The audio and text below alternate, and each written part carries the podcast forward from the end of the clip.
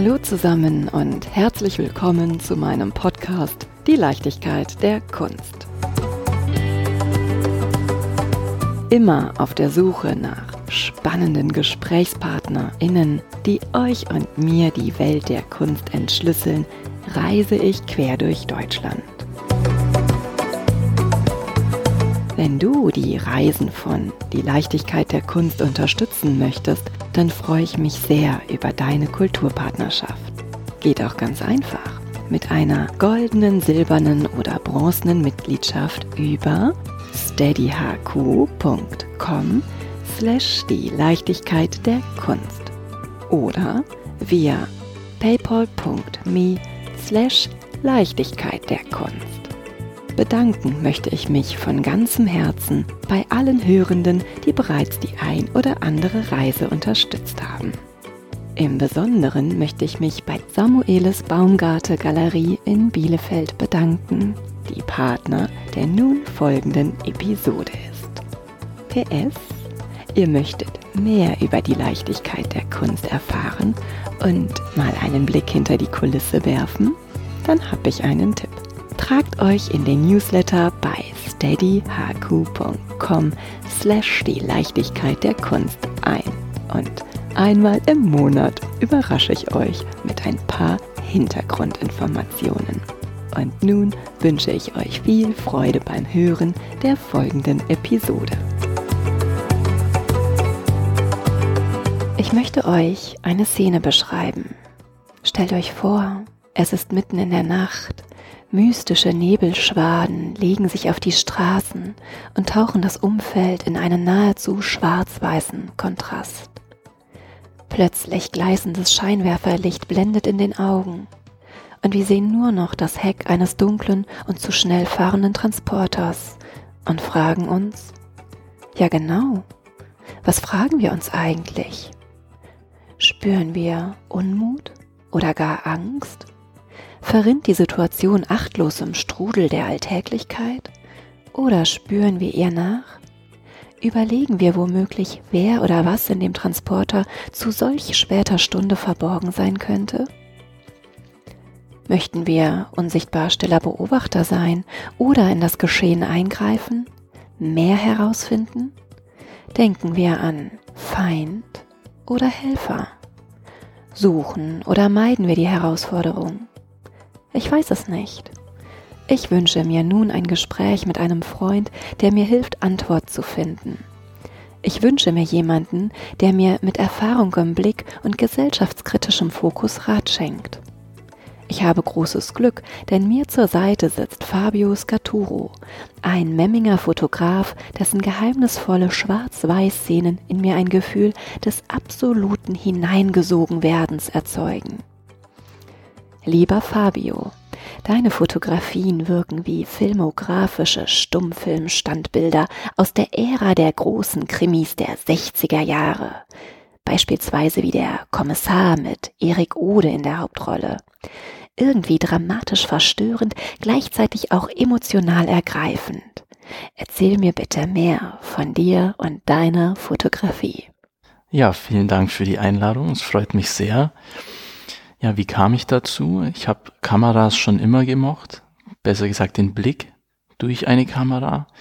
Als äh, Kind der 90er war ich schon immer sehr äh, neugierig, als die Kameras plötzlich auch in Handys Verwendung fanden und dort der Ausschnitt aber ziemlich klein war. Dann ging es später weiter, als ich älter wurde, dass ich mir dann selber auch die erste Kamera gekauft habe und dann festgestellt hatte, dass das Fotografieren ein Ventil für mich auch ist, was einen Ausgleich zur Arbeit darstellt. Und dann ging es los, dass sich der Fokus auch verändert hatte. Und durch das Ventil vom Fotografieren der Blick klarer geworden ist und auch genauer, womit dann auch später das Medium leicht gewechselt ist auf Film, nicht mehr digital, und da bin ich dann bis heute geblieben. Also bist du Autodidakt? Ich finde, Autodidakt ist ein schwieriges Wort. Ich würde es mir nicht selber sagen. Dennoch habe ich mir es selber beigebracht, viel gelesen. Ich lese grundsätzlich sehr gerne. Demnach habe ich keine klassische Ausbildung in der Fotografie genossen und es mir selber angeeignet, trotz allem. Ich finde ja, dass Autodidakt sein ein Geschenk ist. Ich ziehe meinen Hut vor jedem, der eine Ausbildung macht, selbstverständlich. Ich finde aber auch, wenn man die Chance bekommt, ein Talent herauszukitzeln und sich das selber beizubringen, das ist ein Geschenk. Durchaus. Mhm. Das stimmt. Das ist ein schönes Gefühl. Es ist auch ein erfüllendes Gefühl letzten Endes. Wie fotografierst du eigentlich? Du sagtest gerade, das hat dich als Kind der 90er begeistert. Dann kamen die Handys mit ihren Möglichkeiten, tolle Fotos zu machen. Wenn ich mir deine Bilder anschaue, glaube ich aber nicht, dass du mit der Handykamera unterwegs bist. Das stimmt, genau. Wie gesagt, das waren die Anfänge. Das hat vielleicht den Anfang gebildet. Ähm, heute arbeite ich mit einer Kamera, die deutlich älter ist als aus den 90ern. Dementsprechend auf Film Ziemlich ist sie auch klassisch. älter als du? Die ist älter als ich. Och. Die ist älter als ich, ja. 80er ähm, Jahre, würde ich sagen. Ja, 80er Jahre. Genau kann ich es nicht datieren, aber eine Kamera aus den 80ern hat schon mehr gesehen als ich. Ja, wie gesagt, auf Film fotografiere ich ausschließlich.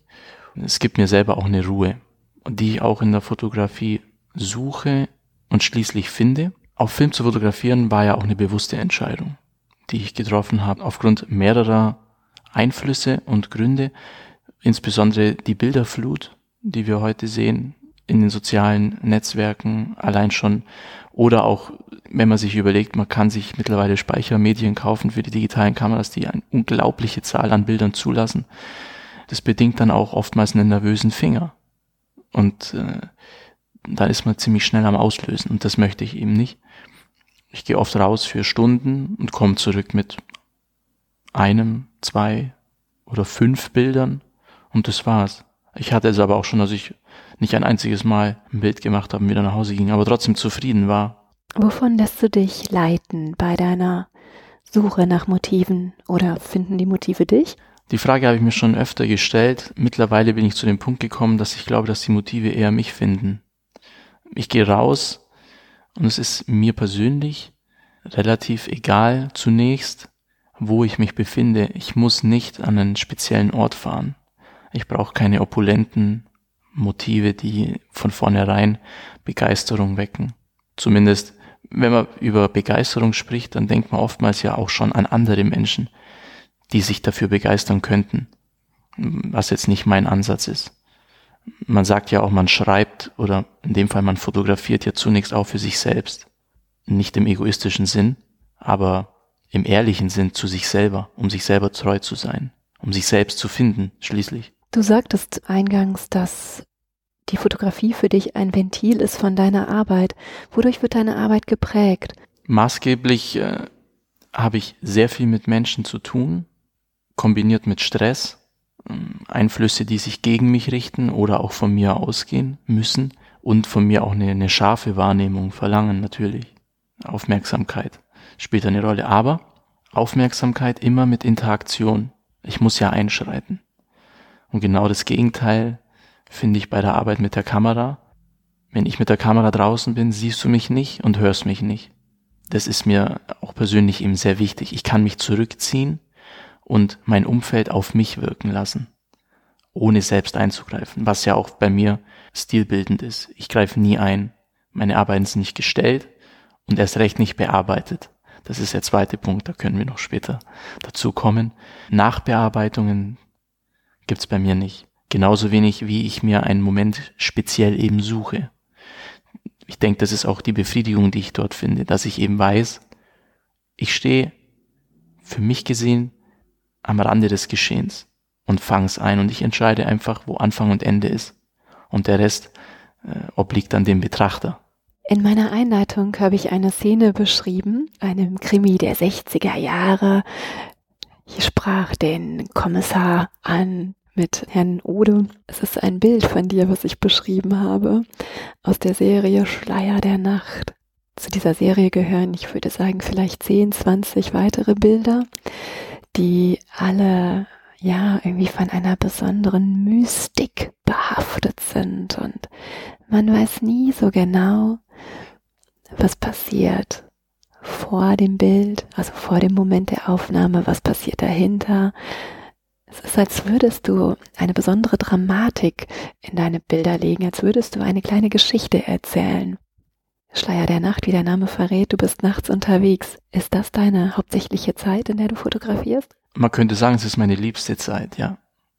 In der Nacht ist einfach alles anders. Grundsätzlich erinnert mich das Umfeld, in dem ich mich bewege, mit der Kamera oftmals ein Bühnenbild. Improvisationstheater könnte man sagen. Dort finden wir statt. Manche spielen ihre Rolle, manche nicht. Man trifft aufeinander, man interagiert. Ich frage mich aber oft, was ist, wenn das Licht ausgeht und nur noch Lichtquellen übrig sind, die uns vielleicht das Mindeste gerade noch ermöglichen zu sehen. Die Stadt ist die gleiche, faktisch, aber die Wahrnehmung ändert sich komplett. Es wird auch vieles ausgeklammert, was zum einen Ruhe schafft. Der Bildaufbau ist nicht so komplex, was die einzelnen Inhalte angeht, aber er wird gleichzeitig auch aufgeladen.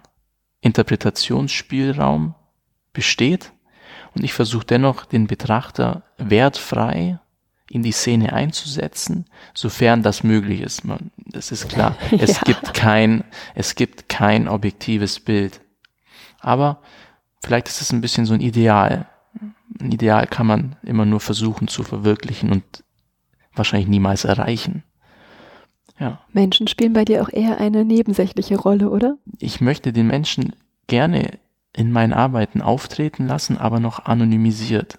Ich denke, das ist ein Ausfluss, weil ich eben auch nicht interagieren will. Ich möchte nicht, dass sich jemand in meinem Objektiv förmlich spiegelt und dann merkt, oh, ich wurde fotografiert. Das ist nicht mein, das ist nicht mein Anliegen. Also du inszenierst nicht, sondern du bist rein intuitiv geschehen. unterwegs. Ja, genau. Ja wo, wenn nicht hier, kann man sich mal intuitiv auch fallen lassen. Es ist eine Loslösung von, nicht von Recht und Gesetz, aber es ist eine Loslösung von Konventionen. Ich bestimme, welchen Film ich verwende, ich bestimme, welchen Ausschnitt, ich bestimme auch, welche Technik. Im Sinne von der Kamera selbst. Ich verwechsel die Kamera nicht, aber ich mache mir auch keine Gedanken, jetzt ein Stativ zu verwenden oder nicht. Es reißt sich besser mit leichtem Gepäck und das habe ich schon immer so gemacht. Demnach ist es auch für mich kein, kein Hindernis zu wissen, technischerseits, dass die Aufnahme möglicherweise verschwommen werden könnte. Dann muss man halt die Luft anhalten. Alles, was darüber hinaus, alles, was darüber hinaus nicht perfekt ist, obliegt ja ohnehin wieder dem Betrachter, weil was ist schon perfekt? Ich muss ein bisschen schmunzeln, weil manche Bilder wirken nach kalter Atmosphäre. Also nicht nach lauer Sommernacht, sondern mhm. wirklich nach vielleicht im Winter. Und Luft kannst du ja anhalten, aber so ein Zittern zu verbergen. Das zeigt die Ehrlichkeit der Aufnahme. Genau, sehr schön formuliert. In 100 Jahren, wenn dann mal eine Biografie über dich geschrieben wird. Wenn. Ja. Auf jeden Fall, er zitterte. Die Ehrlichkeit des Moments. Das Zittern des Fabius. genau. Sehr schön. Du hast noch weitere Serien. Du bist ja auch sehr gesellschaftskritisch unterwegs. Und ein Bild von dir, das hat mich in besonderem Maße angesprochen. Ich würde ganz gerne, dass du das den Hörern beschreibst. Man sieht, ein Stichwort gebe ich, man sieht eine Straßenszene, eine Einkaufsstraße. Man sieht einen Menschen auf der Straße sitzen, der augenscheinlich um Geld bittet. Du weißt, welches Bild ich meine. Ja. Trägt es einen Titel? Am Morgen ein Traum ist der Titel. Warum? Man sieht in der Aufnahme noch etwas mehr. Im Unterschied zu den anderen Bildern äh, ist die Aufnahme komplexer. Sie ist aus der Bewegung rausgeschossen. Er sitzt vor einem Einrichtungshaus, was klar zu erkennen ist. Um ihn herum sind Fußgänger, die teilnahmslos vorbeilaufen. Und gegenüber am Schaufenster ist eben ein, ein Slogan geschrieben, dass man am Morgen, man aufwacht und am Morgen ein Traum ist. Und das beinhaltet für mich eine unglaubliche einen unglaublichen Bezug zur heutigen Zeit. Mir war es ganz wichtig, dass diese Aufnahme anonymisiert bleibt. Die Person ist gänzlich geschwärzt im Grunde. Sie ist überhaupt nicht erkennbar. Aber es wird dennoch deutlich, wo wir uns befinden, was wir ignorieren, wonach wir aber auch streben und wo wir uns hinbewegen und wen wir auch liegen lassen. Bezeichnend finde ich auch das Durchfahrtverbotenschild in der Mitte. Richtig. es ist im Grunde auch, ja, eine Metapher vielleicht für den Bruch, den wir alle vielleicht begehen, um unsere Ziele zu erreichen.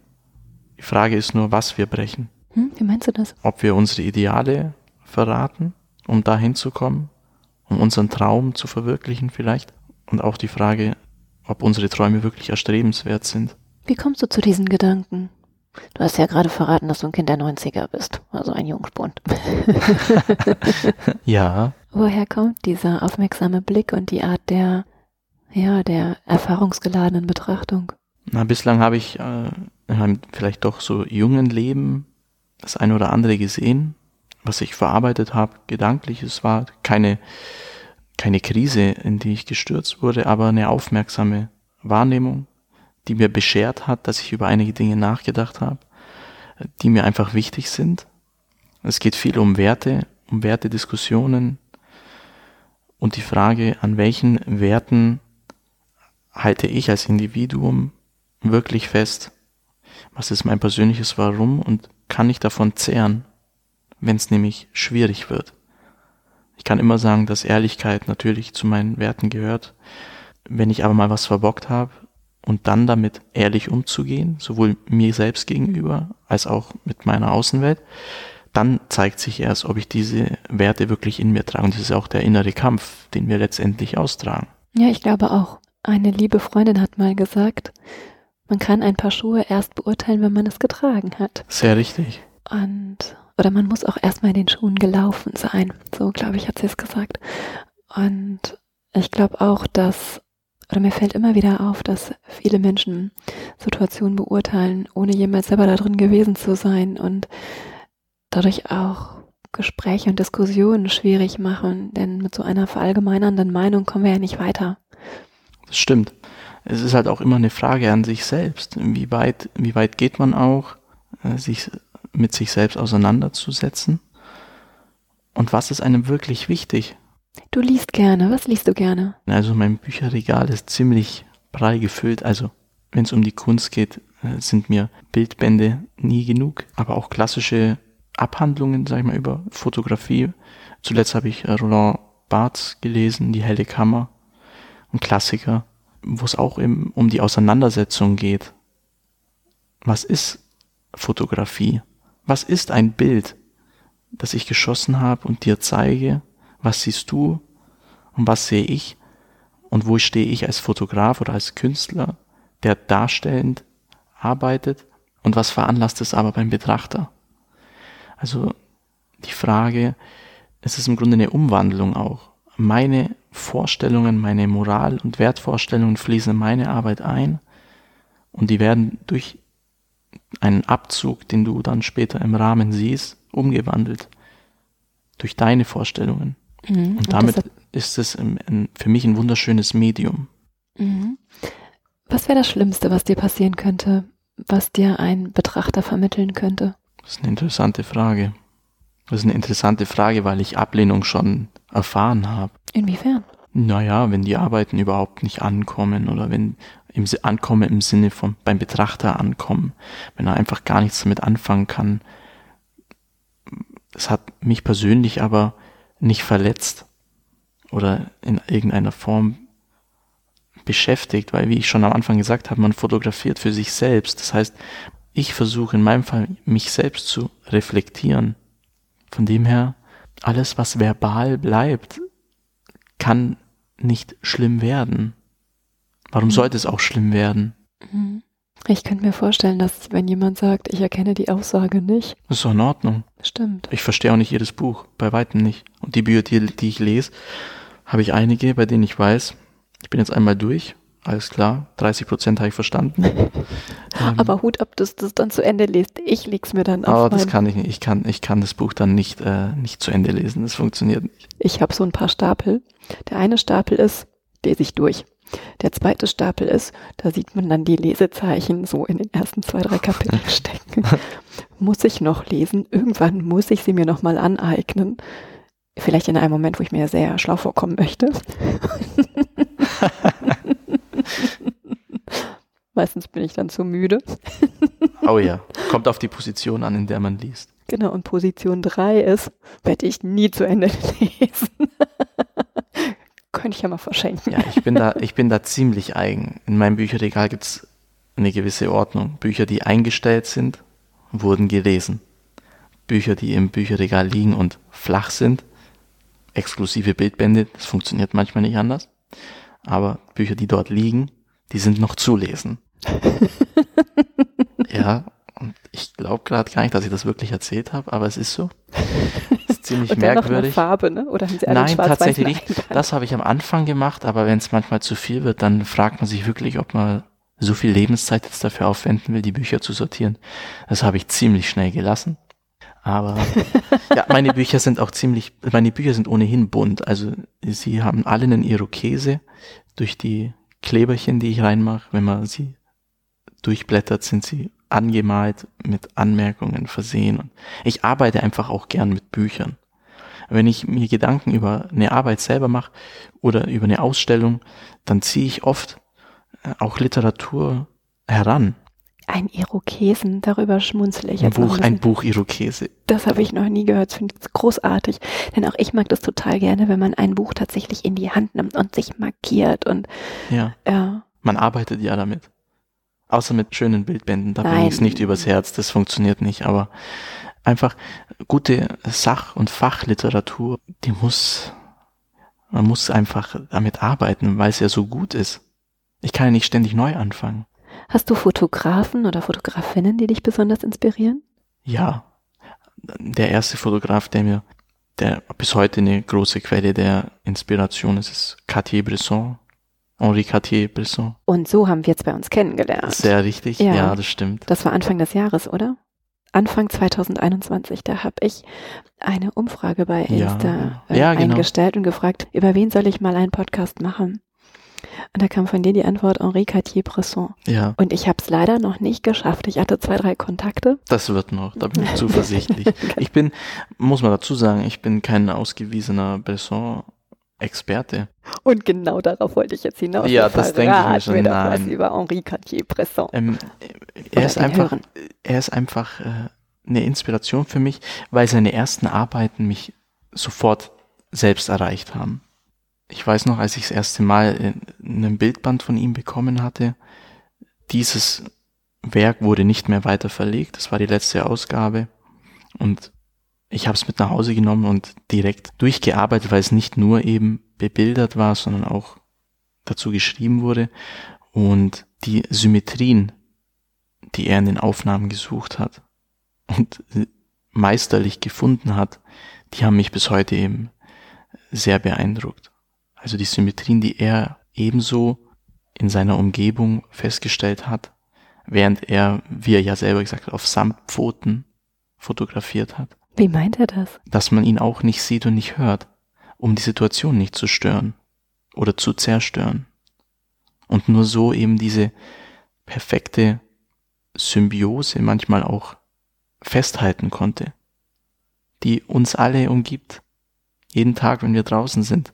Für mich ist es auch so, dass ich sage, ähm, jeder könnte, wenn er draußen ist und aufmerksam schaut, zu gewissen Zeiten wunderbare Gleichnisse sehen. Welche Zeiten meinst du? Zeit, wenn er draußen ist, egal welche Jahreszeit, welche Uhrzeit, das ist egal. Also muss ja nicht in der Nacht sein. Allgemein, wenn man draußen ist und sich umsieht und auf seine Umgebung blickt, gibt es so viele Äquivalente auch in der Gestaltung. Wenn dann noch der Zufall dazukommt, den wir Menschen letzten Endes bedingen oder die Natur, dann ist es wunderschön. Symmetrie spielt in deinen Bildern auch eine Rolle. Bei anderen, bei anderen Serien, wo ich mich mit urbanem Leben auseinandersetze zum Beispiel. Beschreib's mir. Ich erinnere mich an eine Aufnahme einer großen Häuserfront, in der die Sonne direkt darauf gestrahlt hat und die Fenster im Grunde durch die Lichtbrechung und den Winkel wie Rauten auf dem Boden erschienen sind. Und der Pflasterstein mit den eingelassenen Kanaldeckeln und der Straßenführung hat sich da schön einfach eingefügt. Und es war eine durchlaufende Serie von Rauten, die die Straße entlang gingen. Und das ist für mich ein einfaches und schönes Beispiel, an dem ich mich persönlich einfach erfreue, weil es auch vergänglich ist. Eine halbe Stunde später war es schon vorbei. Ist es dir auch wichtig, dass du deine Betrachter ermunterst, die Schönheiten des Alltags zu sehen? Ja, ja, insbesondere auch dafür zu stehen, nicht unbedingt tausende von Kilometern reisen zu müssen, um Eindrücke zu erleben, die ein, die jemand schön findet. Also es sollte meiner Meinung nach keine Voraussetzung sein.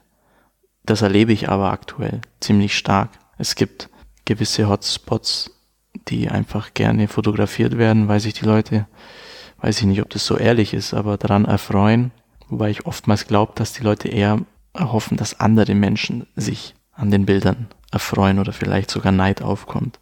Deswegen kümmere ich mich sehr gerne um sehr einfache Situationen, die keinen großen organisatorischen Aufwand bedürfen. Ich mag das einfach nicht, diese, diesen Trend, dass es dahin läuft, dass wir immer höher, weiter und schneller müssen. Das ist ja mitunter auch ein Grund, warum ich sehr, sehr gerne auf Film arbeite, analog, weil zum einen die analoge Technik mir nicht jeden Fehler verzeiht, aber weil sie auch zu mir sehr ehrlich ist. Gibt es auch Momente, in denen du abdrückst und hoffst, also natürlich, das wirst du in jedem Moment hoffen, aber wo du denkst, boah, dieser Moment, der war so genial, bitte liebe Kamera, hab genau das jetzt so eingefangen, ohne Verzögerung und dass du den Moment der Entwicklung kaum erwarten kannst. Ja, absolut. Definitiv. Gibt es ein Bild, wo das besonders war? Das müsste ich raussuchen, ja. Ähm, es geht dann immer darum, wenn ich eine Vorstellung habe und die Situation fast schon kommen sehe und ich abschätzen muss, ob die Verschlusszeit genau, genau. auf einer Achse liegt äh, mit beispielsweise der Person, die jetzt durchs Bild läuft und genau in einer Flucht steht. Mir fällt ein Bild von dir ein. Ich vermute, wir denken ans Gleiche und bin sehr gespannt, was du sagst. nee, wir denken nicht ans Gleiche. Du denkst an das mit der Frau. Ja, du hattest recht. Sehr richtig. Okay, wir lagen falsch. Ich denke an das mit dem Transportunternehmen. Du hast einen großen Transporter der Firma mit drei Buchstaben, einem großen braunen Auto. Ja. OPS. und auf den Transportern steht das Wort Dienstleistungen. Richtig. Und du hast es geschafft, nur das Wort Leistung ja. in dem fahrenden Auto zu fotografieren. Ja. Und im Hintergrund sieht man noch scharf irgendwie die Blütenpracht der Hintergrundhecke. Vielen Dank für dieses Beispiel. Das ist ein sehr gutes nämlich. Ja, es trifft den Nagel auf den Kopf. Sozial wieder ein bisschen kritischer gehalten.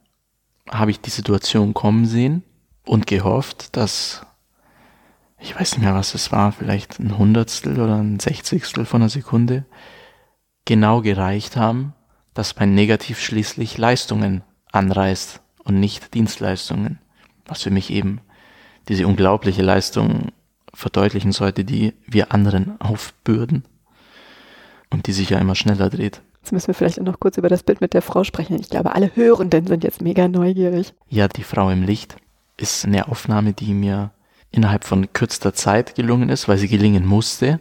Das ist eine Dame, die an einer, an einer Häuserecke gewartet hat, beziehungsweise eine geraucht hat und sich unterhalten hat. Und das war einfach so ein wunderbarer Moment, weil sie direkt in einem Lichtkegel stand und die Situation in sich geruht hatte, weil sie völlig entspannt war.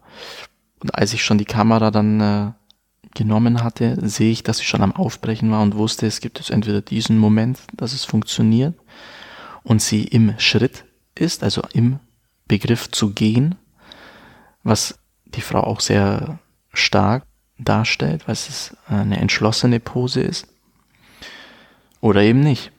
Und vom Fokussieren haben wir noch gar nicht gesprochen. Das sollte ja noch scharf sein. Es hat funktioniert. Und das sind dann immer so Momente, wo man sehr glücklich drüber ist.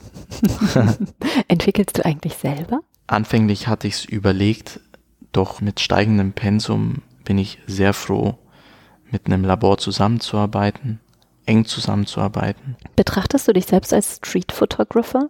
Wie Zach Arias, habe ich bestimmt wieder falsch ausgesprochen.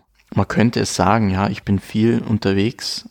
Wenn man es so definieren möchte, dass es ein Fotograf ist oder ein Künstler, der in den Straßen unterwegs ist und das tägliche Leben einfängt. Wenn ich mich aber bei anderen Street Photographern umschaue, sind sie oftmals anders am Menschen dran. Du bist irgendwie leiser, ne? Ich weiß nicht, ob man leiser sagen kann. Behutsamer. Behutsamer, vielleicht distanzierter. Ich mag es nicht, Menschen identifizierbar zu machen. mag es nicht, über eine Kreuzung zu gehen und die Kamera auf Brusthöhe zu halten und abzudrücken und zu wissen, wenn die Bilder veröffentlicht werden, werden gleichzeitig auch Persönlichkeitsrechte beansprucht. Auch hier gibt's nicht nur kompositorische Regeln und die sind mir auch sehr wichtig. Im Übrigen ist es ja auch eine gewisse Wertvorstellung. Was bin ich bereit für meine Kunst in Anspruch zu nehmen? Und da kann es nicht sein, dass ich Menschen fotografiere, ungefragterweise, die den Hauptteil meiner Arbeiten dann ausmachen und sie dann auch identifizierbar macht. Das möchte ich einfach nicht. Ich verurteile niemanden und ich denke auch die rechtliche Situation war zu Zeiten von Bresson möglicherweise anders. Jo, das glaube ich auch. Aber das ändert nichts an der Tatsache. Im Übrigen interessiere ich mich ja auch für andere Aspekte.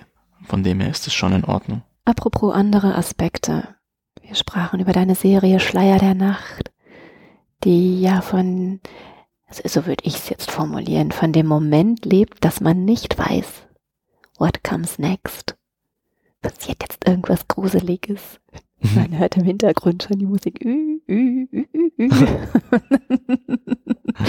Kann sich vorstellen, dass Nosferatu um die Ecke kommt. Oder vielleicht auch einfach nichts geschieht. Du hast von den Menschen, die deine Aussage unterstützen, gesprochen, die aber, kann man sagen, eine hauptsächliche Nebenrolle spielen? Irgendwie schon. Sie stehen im Kontext. Ja. Ja. Worüber wir noch nicht sprachen, sind deine in Anführungszeichen besonderen Architekturaufnahmen.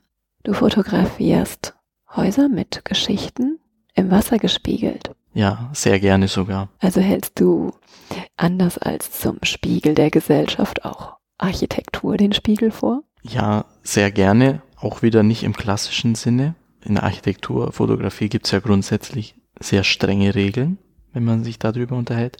Doch meine Arbeit sind ja sehr abstrakt, wenn man jetzt sie in irgendeiner Form mit Architekturfotografie einkategorisieren wollte. Angefangen hat es damit, dass ich mich gefragt habe, was bleibt uns erhalten und um was kümmern wir uns, wenn wir zum Beispiel über antike Bauwerke sprechen, historische Bauwerke sprechen. Oftmals begeistern mich die Formen aus vergangenen Jahrhunderten, niedrige Türen, die wir heute als gegeben wahrnehmen und eben der aktuelle Kontext. Also kümmern wir uns um gewisse historische Bauwerke oder lassen wir sie verfallen. Demnach möchte ich sie natürlich sehr gerne noch einfangen, wenn sie noch so entweder schön restauriert sind oder gerade im Begriff sind, uns zu entschwinden. In der Hoffnung, dass sich vielleicht auch noch jemand drum kümmert. Du fotografierst viel in deiner Heimatstadt Memmingen. Sind die Memminger schon in besonderer Weise auf dich aufmerksam geworden? Und die Fotografie deiner Häuser oder deiner Sicht auf das urbane Leben? Also man muss dazu sagen, durch die Pandemie habe ich sehr viel in Memmingen fotografiert. Einfach, weil ich mich nicht dran gestört habe, nicht raus zu können. Daher kam das, dass einige Werkreihen ziemlich tief gingen und die Stadt in einem breiten Maß dokumentiert hatten, auch das städtische Leben. Geschuldet war das im Grunde aber tatsächlich jetzt äh, der letzten Zeit in der Pandemie, in der das nicht möglich war. Grundsätzlich bin ich da nicht verhaftet an Orten. Grundsätzlich kennen mich die Leute aber mittlerweile auch. Die Zeitung hat drüber geschrieben, als ich gewisse Serien veröffentlicht hatte, die dann auch in Memmingen eben ausgestellt wurden. Und von dem her weiß man dann schon, wer ich bin. Allerdings nicht, wenn ich mit der Kamera unterwegs bin. Das bekomme ich noch hin. Aber ich verkleide mich jetzt nicht als Busch, der dann irgendwie an der Ecke steht. Aber. Ich wollte gerade sagen, mit Sonnenbrille fotografieren ja, das habe ist ich ja schon. auch irgendwie doof. Ja, und zwei Löcher in die Zeitung zu machen, ist auch schwierig. du brauchst noch ein drittes, ne? Ich, eben. Ein großes. Oh, bitte, wenn du das irgendwann mal machst, dann schick mir ein Foto und Selfie davon. Dann bräuchte ich noch einen Stick eigentlich. Den gebe ich dir. Ich okay. habe bestimmt noch irgendwo einen. Das schreckliche Teil, ehrlich gesagt. Mhm. Bin ich kein Freund davon. Weißt du, ich habe auch eigentlich gar keinen Stick. Ich habe aber, wenn ich meine Gewinnspiele mache, dann habe ich mir so einen Ständer gekauft mit so einem Lichtring. Ah ja. Auch sehr beliebt mittlerweile. Ja. Jetzt verrate ich hier meine Geheimnisse. Und in diesem Lichtring ist halt so eine kleine Klammer, wo ich mhm. mein Handy reinstöpseln kann. Ja. Nur, und das ist halt an so einem kleinen Ärmchen. Und so schwer ist mein Handy nur auch nicht. Und immer wenn ich denke, jetzt ist gut, dann, dann geht dieses kleine Ärmchen nach unten und die ganze Aufnahme ist ruhig. Oh, das sind interessante Probleme, die ich so noch nicht hatte, aber es klingt ziemlich schrecklich. also ich mache ab und zu auch Selfies am liebsten, wenn mir, wenn hinter mir die Sonne ist und mein Schatten auf den Boden fällt. Das ist auch in Ordnung. Wer mich da nicht erkennt, der kennt mich halt nicht. Aber wenn mal die Menschen ein Bild von sich machen, dann sollten sie doch vielleicht mal versuchen, kein Fahndungsfoto von sich zu erstellen, sondern vielleicht mal überlegen, was sie sonst noch ausmacht. Und wenn ich ein starkes Licht gerade habe, kann ich mich doch mal von hinten anstrahlen lassen und mal sehen, was so auf dem Bordstein von mir übrig bleibt. Und höchstwahrscheinlich wird man erkennen, dass es mehr ist, als man vermutet hatte, weil man vor allem seine eigene Form ziemlich gut kennt. Interessanter Gedanke, aber möglicherweise wollen ja einige auch ihre Form nicht festhalten. Naja, ob sie es dann besser finden, wenn sie von sich ein Selfie machen? Kennst du den Blick bei den Selfies, bei dem man merkt, man hat eher nach der Kamera vorne im Handy gesucht, anstatt sich selbst zu fotografieren? Dieser ganz bestimmte suchende Blick, wo jetzt dann der Auslöser kommt, beziehungsweise viele schauen entweder auf den Bildschirm, hm. sehen ein bisschen aus, als ob sie schielen, hm. oder sie checken es, dass sie vielleicht doch mal in die kleine Kamera gucken und dann wird eine ganz andere Aufnahme draus. Was für ein Kampf. Was für ein Kampf um ein Bild von sich selbst. Ja. Und für wen? Äh, ja. Ich verrate dir noch was. Wenn ich ein Selfie von mir mache, dann drehe ich meinen Kopf immer ganz schnell nach rechts, weil ich ein bisschen, ein bisschen schräg bin. okay. Und drehe ich mich ganz schnell nach rechts, weil ich meine Nase dann besser leiden kann. Ehrlich? Das ist interessant. Mhm. Und wenn ich dann ein Bild von mir sehe, was von rechts von mir gemacht worden ist, aber dann denke ich, oh, das ist das, was wir jetzt gerne mal aussortieren können. Das braucht niemand und am wenigsten ich. Das ist wirklich interessant, das habe ich jetzt auch noch nicht gehört. Ich neige dazu, wenn andere mit mir Selfies machen wollen, dann komme ich oftmals nicht umhin, ziemlich merkwürdige Grimassen zu machen, die mich schon immer mal interessiert haben, wie sie auf dem Bild aussehen. Was? Jetzt zeig mir eine. Wartet, Handy, nee, ich mache. ah ja, wir machen uns, wir machen uns Selfie. Wir machen ah, okay. gleich Selfies. Ihr werdet das auf ja, Instagram dann sehen. Dann genau. sind natürlich alle getestet. Aber zurück zu deiner Fotografie und nicht zu Quatsch, Quatsch und Selfie und. Ja, aber tu doch auch mal Auf gut, jeden oder? Fall, auf jeden Fall. Ich glaube, Deutlichkeit ist in allen deiner Werke. Im Besonderen das Bild mit dem Parkplatz es ist ein Kirchenparkplatz, aber Sie werden abgeschleppt, wenn Sie hier parken. Widerrechtlich, genau. Widerrechtlich, weil es nur für Angestellte ist. Auch wieder eine gewisse Gegensätzlichkeit. Wenn du so Freude. in die nächsten 10, 20 Jahre blickst und dir deine Werke überregional, international, selbstverständlich Bedeutung, Berühmtheit erlangt haben, was stellst du dir dann vor, was man mit dir in Verbindung bringt? Ich hoffe, man bringt mit mir die Begrifflichkeit von ehrlicher Ästhetik in Verbindung in erster Linie. Ehrlich, weil meine Arbeiten auf meiner Ehrlichkeit basieren, wie wir am Anfang gesagt haben, auf meinen Wertvorstellungen, auf meinen Moralvorstellungen. Ich möchte auch ganz deutlich, dass die sich immer durchziehen und auf der anderen Seite eben eine Ästhetik, die sich trotzdem durch die Arbeiten ebenso ziehen. Symmetrien, Momente, die den Menschen erreichen durch ihre Schönheit, Schlichtheit. Ich drücke dir die Daumen. Ich sage das immer so gerne. Ich drücke dabei witzigerweise auch meine Daumen. Vielen dass Dank. Dass du genau diesen Weg gehen wirst und dass man dich immer als Fotograf betrachtet, der Erfahrung im Blick hat und dem der gesellschaftskritische Fokus wichtig ist.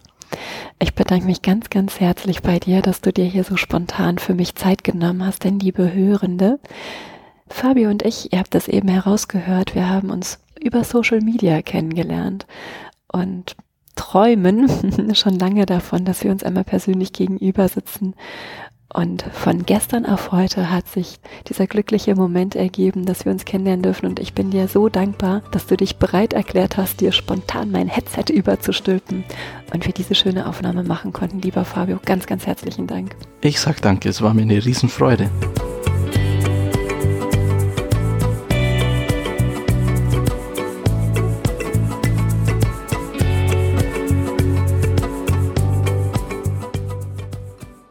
Ihr habt Fragen, Anmerkungen und Feedback?